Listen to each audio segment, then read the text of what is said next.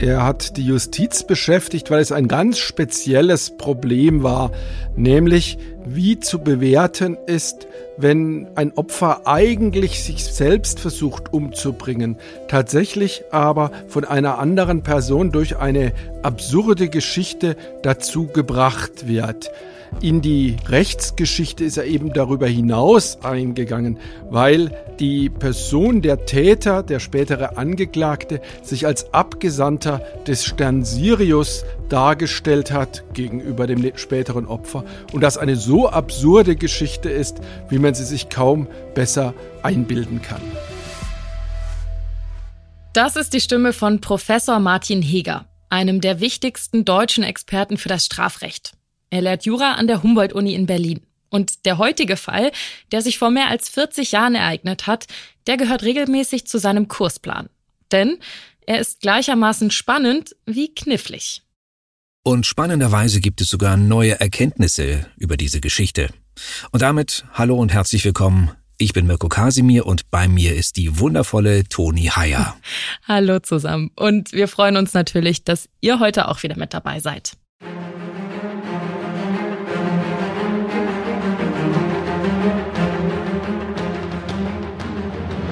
Tatort Deutschland. Die Crime-Doku von Bild.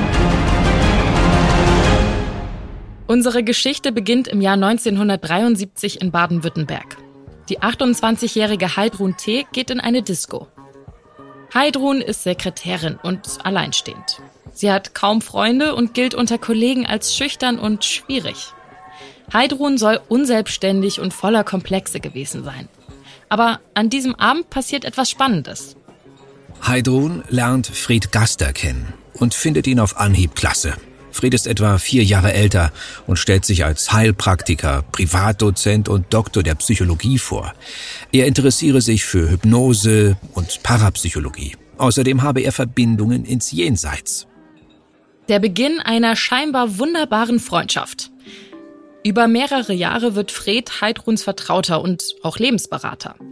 Alle paar Monate sehen sich die beiden bei ihm in Baden-Baden oder bei ihrem Städtchen Bad Wildbad im Norden des Schwarzwaldes.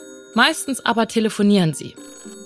Heidrun sucht ihren Weg und den Sinn des Lebens. Und Fred hilft nur allzu gern. Er philosophiert mit ihr stundenlang über Religion, den Tod, Wiedergeburt oder die Weiterentwicklung der eigenen göttlichen Seele. Um Sex geht es höchstens am Rande. Dafür geht es irgendwann um Geld. Denn im Laufe vieler Gespräche verrät Fred seiner Freundin Heidrun atemberaubende Geheimnisse. In Wahrheit nämlich sei er ein Bewohner des Sterns Sirius. Und die Sirianer seien eine Rasse, die philosophisch auf einer weit höheren Stufe stehen als die Menschen. Er sei mit dem Auftrag auf die Erde gesandt worden, dafür zu sorgen, dass einige wertvolle Menschen, darunter eben auch Heidrun, nach dem völligen Zerfall ihrer Körper mit ihrer Seele auf einem anderen Planeten oder dem Sirius weiterleben könnten. Boah, wow. Also, das muss ich erstmal kurz sacken lassen. Da hat die gute Heidrun ernsthaft einen echten Sirianer kennengelernt nutzen wir mal diese kurze Verschnaufspause, um ein ganz bisschen was zu lernen über den Sirius. Und dafür schalten wir jetzt mal den Deutschlandfunk ein. Sirius, hellster Stern ohne Rätsel. In den späten Abendstunden funkelt im Süden ein blau-weiß-rötlicher Stern. Sirius im großen Hund, der hellste Stern am Nachthimmel. Er hat etwa die doppelte Sonnenmasse und sendet 25 mal mehr Strahlung aus als unsere Sonne. Dass er unseren Himmel dominiert, liegt vor allem an der geringen Entfernung von nicht einmal neun Lichtjahren. Sirius gehört zu unseren zehn nächsten Nachbarsternen. Dieser Stern, Sirius A, hat übrigens noch einen kleinen Bruder, einen sogenannten weißen Zwerg namens Sirius B. Und natürlich könnten wir euch hier noch viel mehr über diese Sonnen erzählen. Aber eins dürfte schon deutlich geworden sein. Selbst wenn man an Außerirdische glaubt, ist es sehr unwahrscheinlich, dass jemand auf der tausende Grad heißen Oberfläche dieses Sterns leben könnte. Ja, aber das scheint Heidrun gar nicht zu stören. Sie nimmt Fred noch weitere fantastische Dinge ab. Es sei tatsächlich so, dass es noch eine kompetentere Instanz als ihn, also Fred, gebe. Nämlich den Mönch Uliko. Worauf Fred hier zusteuert, das kann Strafrechtler Martin Heger super zusammenfassen. Dem Täter ging es eigentlich darum, Geld zu bekommen. Er wollte, dass er durch Vorspiegelung einer absurden Geschichte für das Opfer dieses dazu bringt, sich umzubringen in einer Weise, dass Lebensversicherungen, die davor abgeschlossen worden sind, fällig werden und diese der Täter kassieren will. Das ist die harte Geschichte dahinter. Tatsächlich hat aber der Täter sich als Abgesandter des Stern Sirius ausgegeben und dem Opfer gesagt, er könnte ihr, sie war Sekretärin und irgendwie in einer prekären Situation, ein besseres Leben auf dem Stern Sirius verschaffen. Und dafür bräuchte sie aber natürlich Geld und er bräuchte einen Helfer, einen Mönch, der da Kontakte hätte. Und alles das würde Geld kosten und er würde ihr da helfen, aber sie müsse sich letztlich umbringen, aber eben in einer Weise, dass das nicht als Selbstmord erscheint, sondern als Unfall, weil sonst eine Lebensversicherung nicht zahlen würde. Und das Geld, das würde man dann nehmen, damit sie eben zum Stern Sirius kommt, dort besser lebt. Und um dorthin zu kommen, müsste sie sich außerdem quasi ihrer weltlichen Kleider, das heißt ihrer Haut, ihrer Knochen und so weiter entledigen. Sie würde also nur als geistiges Wesen dorthin kommen, aber irgendwie Geld brauchte man wohl trotzdem dort. Und vor diesem Hintergrund sollte sie einen Unfall machen, vermeintlich, indem sie den Föhn in die Badewanne fallen lässt und dadurch eben einen elektrischen Schlag bekommt und stirbt. Und dann wäre das der Versicherung gemeldet worden und Begünstigter des Versicherungsvertrags war dieser angebliche Abgesandte vom Stern Sirius. Der hätte also dann die Prämie, das Geld kassiert. Was Martin Heger hier auf den Punkt bringt, schauen wir uns jetzt mal genauer an. Damit Heidrun aber als höheres Wesen zum Sirius übersiedeln kann, erklärt ihr Fred, müsse sich Mönch Uliko für einige Zeit in totale Meditation versetzen. Was er auch sehr gern tue, aber das koste 30.000 Mark, die Ulikos Kloster für die Unkosten benötige. Mithilfe der Gedankenübung des Mönches werde es ihrem Körper dann möglich sein, während des Schlafens mehrere Ebenen zu durchlaufen und dabei eine geistige Entwicklung durchzumachen. Logisch, denkt sich Heidrun, nimmt einen entsprechenden Kredit auf und lässt die Kohle Fred zukommen. In den folgenden Monaten erkundigt sie sich immer wieder bei ihm nach den Fortschritten. Aber was soll ich sagen? Es handelt sich um eine wirklich schwierige Meditation, die Oliko da versucht. Sie ist sogar gefährlich für Oliko, erklärt Fred ihr. Und schließlich muss er einräumen, das Projekt ist gescheitert. Olikos Meditation führten nicht zum Sirius. Und Schuld sei letztendlich Heidrun selbst, muss sie erfahren. Denn in ihrem Bewusstsein gäbe es eine zu starke Sperre gegen die Umsiedlung ihres Geistes. Aber zum Glück hat Fred noch einen Plan B.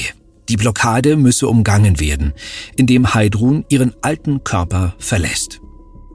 In einem roten Raum am Genfer See stehe für sie ein neuer Körper bereit, in dem sie sich als Künstlerin wiederfinden werde. Vorher aber müsse sie sich von ihrem alten Körper trennen. Und wie schon der erste Plan, kostet auch diese neue Idee leider Geld. Aber auch dafür hat Fred Gaster eine Idee. Heidrun solle doch eine Lebensversicherung abschließen, die bei einem Unfalltod eine Auszahlung über 500.000 Mark vorsieht. Zu leisten natürlich an ihn, unseren guten alten Freund Fred. Als Heidrun genau eine solche Versicherung abgeschlossen hat, muss nur noch ein Unfall passieren. Erst tendiert Fred zu einem Autounfall. Aber schließlich berichtet er Heidrun von einer einfacheren Idee. Ihr solle ein Föhn in die Badewanne fallen. In den Wintermonaten des Jahres 1979 beginnen die letzten Vorbereitungen. Zusätzlich zur abgeschlossenen Lebensversicherung soll Heidrun Fred noch 4000 Mark überweisen. Als Soforthilfe, damit er ihr mit Barem helfen kann, wenn sie in Genf in ihrem neuen Körper aufwacht. Damit Heidruns Tod am 1. Januar 1980 auch wirklich wie ein Unfall und nicht wie ein Selbstmord aussieht, denken sich die beiden eine Art Programm aus. Heidrun lädt für den Nachmittag eine Freundin in ihre Wohnung in Bad Wildbad zum Kaffee ein, putzt die Wohnung, backt einen Kuchen. Dann legt sie sich in die Wanne und lässt schließlich den Föhn, der an die Steckdose angeschlossen ist, ins Wasser fallen. Es passiert nichts. Fred, der diesen Tag bei sich zu Hause in Baden-Baden verbringt, wundert sich, als Heidrun anruft. Sie habe alles gemacht wie besprochen, aber es sei kein Stromschlag erfolgt. Unter Freds Anleitung wiederholt sie den Versuch noch ein paar Mal, aber es gibt keinen Knall, keinen Kurzschluss, keinen Stromschlag und erst recht keinen Tod. Das wundert mich jetzt schon ein bisschen, weil eigentlich lernt doch jeder oder jedes Kind irgendwann, dass man keinen Föhn in die Nähe der gefüllten Badewanne lassen soll. Ah, Toni, so wie ich das aus den Gerichtsprotokollen herauslese, war das Haus angeblich mangelhaft geerdet.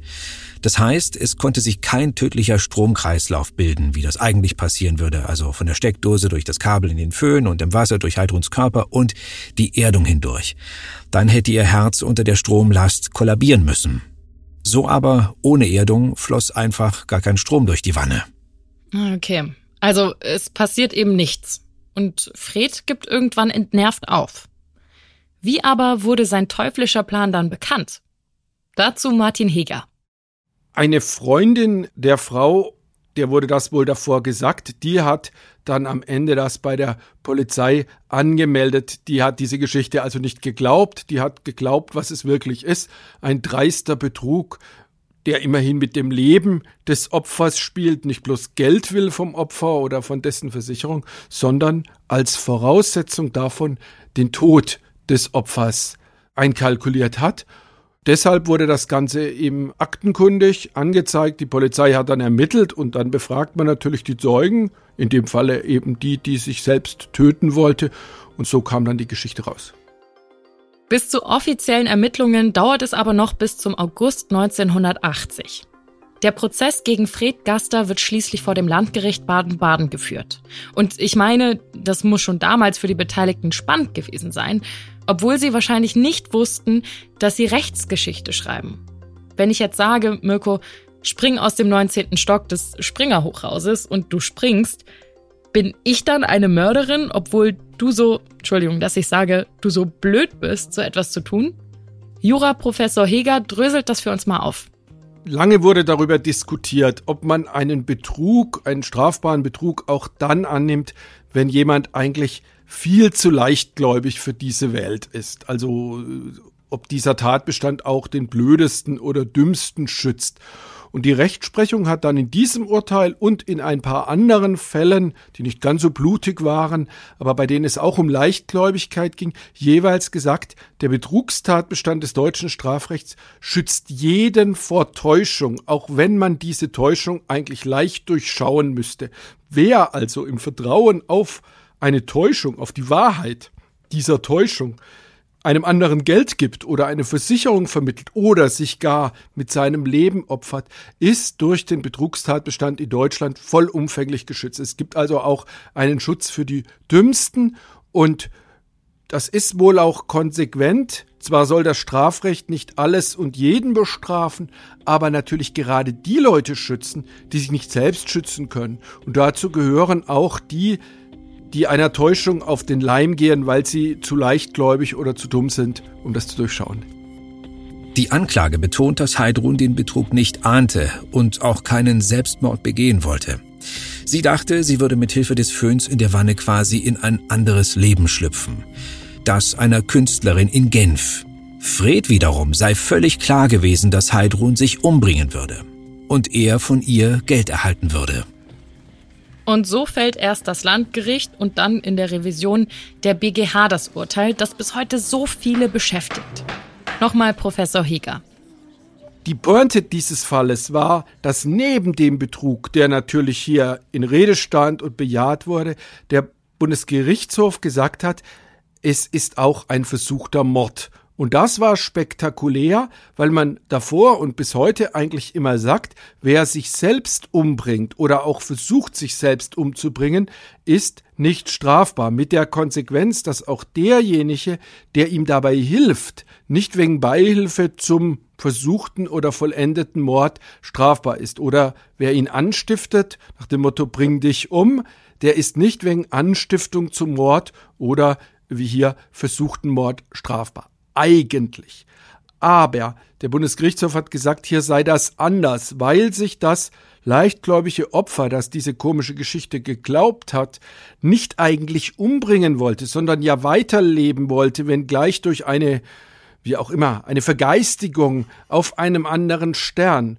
Und deshalb hat sie eigentlich nicht als Selbstmörderin im eigentlichen Sinne gehandelt, sondern sie war das gutgläubige Werkzeug eines Hintermannes, der ihr diese Geschichte eingeredet hat, nämlich dem Täter, der angeblich vom Stern Sirius war. Und dieser wurde dann also auch nicht nur wegen Anstiftung zum Mord oder zum versuchten Mord verurteilt, sondern wegen versuchten Mordes in mittelbarer Täterschaft. Er hat sozusagen das Opfer genutzt gegen sich selbst, um sich selbst umzubringen und damit, so die Auffassung der Rechtsprechung, eigentlich selbst einen Mord begangen durch das Opfer an sich selbst. Gaster kommt für sieben Jahre ins Gefängnis. Und damit wäre die Geschichte eigentlich auserzählt. Aber Jahre später kommt ein fürchterlicher Verdacht auf. Einer, der eigentlich nahe liegt. War Heidrun T. die einzige, die Fred so geschickt und skrupellos manipuliert hat? Oder gab es weitere Fälle? Das fragen sich 2022 der Ex-Richter Thomas Fischer und der ARD-Journalist Holger Schmidt. Und ihre Antworten sind krass. Vieles spricht dafür, dass Fred Gaster ein Serienmörder war. Es gibt beispielsweise die Geschichte einer gewissen Angela, die auf gerader Strecke bei bestem Wetter gegen einen Baum fährt, kurz nachdem sie Fred getroffen hat. Es gibt eine Margarete, die einen grausamen Flammentod stirbt. Auch mindestens zwei männliche Freunde von Fred kommen auf rätselhafte Weise um. Mindestens einmal wurde deshalb auch gegen ihn ermittelt. In ihrer TV-Doku und dem Podcast berichten Schmidt und Fischer auch nochmal vom unerklärlichen Suizid von Gasters Frau Heike. Sie hat sich nur vier Wochen vor dem Badewannengeschehen zu Hause auf dem Sofa erschossen. Die Links zum Podcast der ARD-Kollegen, den findet ihr natürlich in den Show Notes. Hört unbedingt mal rein. Auch den Radiobeitrag des Deutschlandfunks zum Stern Sirius, den verlinken wir euch natürlich. Und damit sind wir auch schon fast am Ende. Fred Gaster versuchte aus dem Gefängnis heraus noch weitere Betrugsmaschen, wurde dabei aber erwischt. Dadurch verlängerte sich seine Haft bis 1990. An Weihnachten 1996 wurde er tot in seiner Wohnung aufgefunden und anonym in Neumünster bestattet. Heidrun, so haben es die ARD-Kollegen recherchiert, trat 1993 nochmal in einer NDR-Talkshow auf. Sie arbeitete damals als Heilpraktikerin. Heute ist sie natürlich eine ältere Frau und lebt laut Schmidt und Fischer in einer Art Wahnwelt. Auch was den alten Fall angeht. Und damit sind wir am Ende unserer heutigen Ausgabe angelangt. Wir danken euch, dass ihr wieder mit dabei wart und freuen uns über Anregungen, Lob und Kritik von euch. Und dafür könnt ihr uns gerne eine Mail schicken oder uns bei Instagram schreiben. Wir freuen uns, von euch zu hören. Das Skript für die heutige Ausgabe hat Stefan Nitzeband geschrieben. Schnitt Lilly von der Osten. Postproduktion durch Schwarz Audio Berlin. Und wir danken natürlich auch Professor Hieger für seine Einordnungen. Bald wird er uns auch helfen, den Fall des sogenannten Kudamrasers besser zu verstehen. Und damit bis zur nächsten Episode. Eure Toni und euer Mirko. Ciao, ciao.